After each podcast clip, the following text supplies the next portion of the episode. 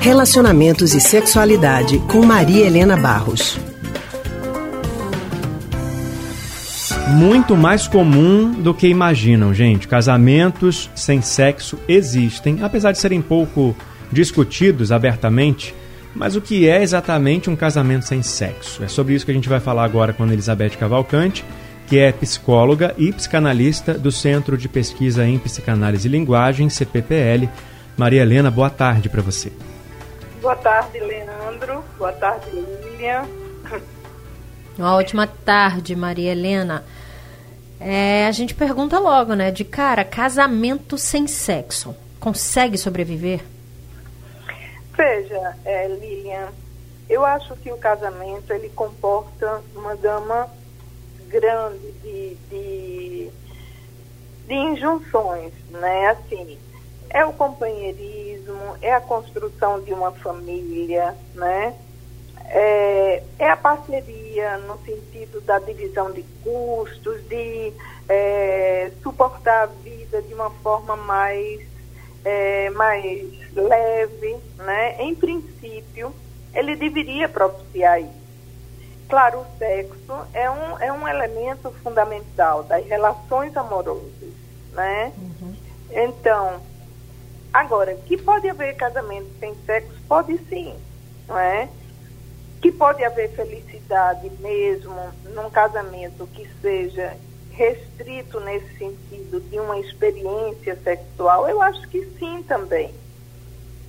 Só que a gente tem que se perguntar por que o sexo está começando, não é, a declinar um pouco em determinadas relações de casamento.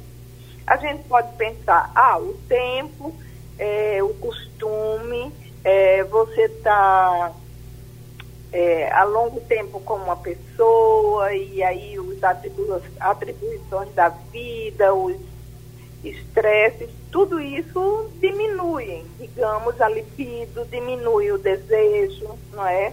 Por isso que eu sempre reforço quando a gente conversa assim, aqui, a necessidade de se cuidar de uma relação amorosa, né? Uhum. Como uma planta mesmo. Se você planta e deixa lá sem botar água, sem botar adubo, ela não vai florescer, é. não é?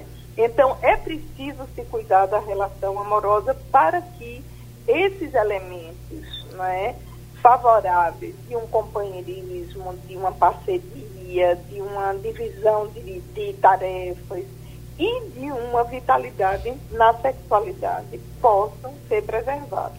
Então, a falta do sexo no casamento pode não ser um problema se tiver do mesmo jeito na cabeça dos dois, né? Mas e quando é. Para um faz falta e para o outro não faz? E aí como é que faz para resolver esse, esse é impasse? É complicado isso. Não é? Eu não digo que não, não tem um problema. Quando uma relação deixa de ter, uma relação amorosa deixa de ter a experiência da sexualidade, eu acho que tem aí sim um problema, né? Como esse casal vai lidar com isso é outra questão, não é? Porque se há de uma parte só, eu ontem é, conversava com uma jovem que dizia isso, ela sabe o que é que favorece a diminuição da libido? O estresse, o desemprego, as tensões, a nossa história familiar, nossas perdas, um momento tão grave como esse acentua isso, não é? E ela muito angustiada em relação a isso. Será que eu gosto? Será que eu não gosto? Eu disse, olha, não implica que você não gosta. O casal tem uma relação muito boa, de companheirismo, de respeito um com o outro. Agora, é, se ela está no momento, eu sempre digo assim, as pessoas dizem, não, não pode ter sexo sem desejo. Eu não sei, sabe, se não pode ter sexo sem estar com a libido tão atiçada. Porque se o outro deseja, o que você não pode é se submeter pela força, não é? Uhum. O outro lhe obrigar a ter uma relação sexual, porque isso é uma relação abusiva. Mas eu acho que esses acordos você vai fazer com o outro, porque você sabe da necessidade do outro, sabe da sua, da sua diminuição da libido, da sua certa depressão.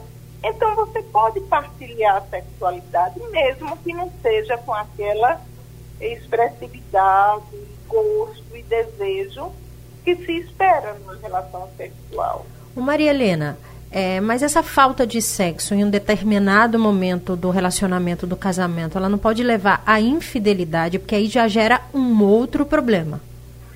Pode, pode sim levar à infidelidade, não é? E a infidelidade a gente tem que considerar como ela é, como cada casal lida com isso, não é? Eu vi várias situações de infidelidade que não resultaram em, em é, quebra de casamento. Várias. Indicam problemas, sim.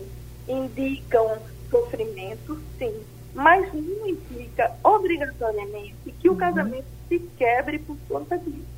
Isso vai depender do casal, isso vai depender da intensidade das situações, não é? Do sofrimento que ela gera e do projeto que os dois têm. Porque você pode ter uma relação extraconjugal que seja muito significativa, mas você pode ter outras que não, não é? E você pode ter uma, uma relação extraconjugal, mas o seu projeto de família, de ligação familiar, permaneça, uhum. entendeu?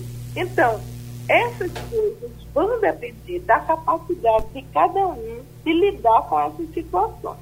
Né? Uhum. Claro que tem uma regra que diz toda, já se chama, não é? Traição. Toda relação extraconjugal é uma traição. Eu sei que, num certo sentido, é. Num certo, num, num sentido básico, faz sofrer muito o passivo, né? Então, depende de como as coisas acontecem. Não, não estou querendo dizer com isso, ah, libere a, a, relações extraconjugais, ah, não, isso não é problemático. É sim, é problemático. Mas são coisas a serem encaradas, ou ultrapassadas, ou leva à separação em alguns momentos, ou leva à transformação do casal em outro Amadurecimento, momento. né? O amadurecimento, entendeu? Isso aí. Certo, então, é a conversa, né? Os acordos em dia sim, é que são importantes é, no relacionamento, é fundamental, né? Leandro. Uhum. Fundamental, né? Obrigado, viu, Maria Helena, pela sua participação mais uma vez com a gente. Até semana que vem. Pois tá, um abraço, então, um abraço aos outros. Obrigada, Maria Helena. Um ótimo final de semana para você. A gente acabou de conversar com Maria Helena Barros, psicóloga e psicanalista do Centro de Pesquisa em Psicanálise e Linguagem, CPPL.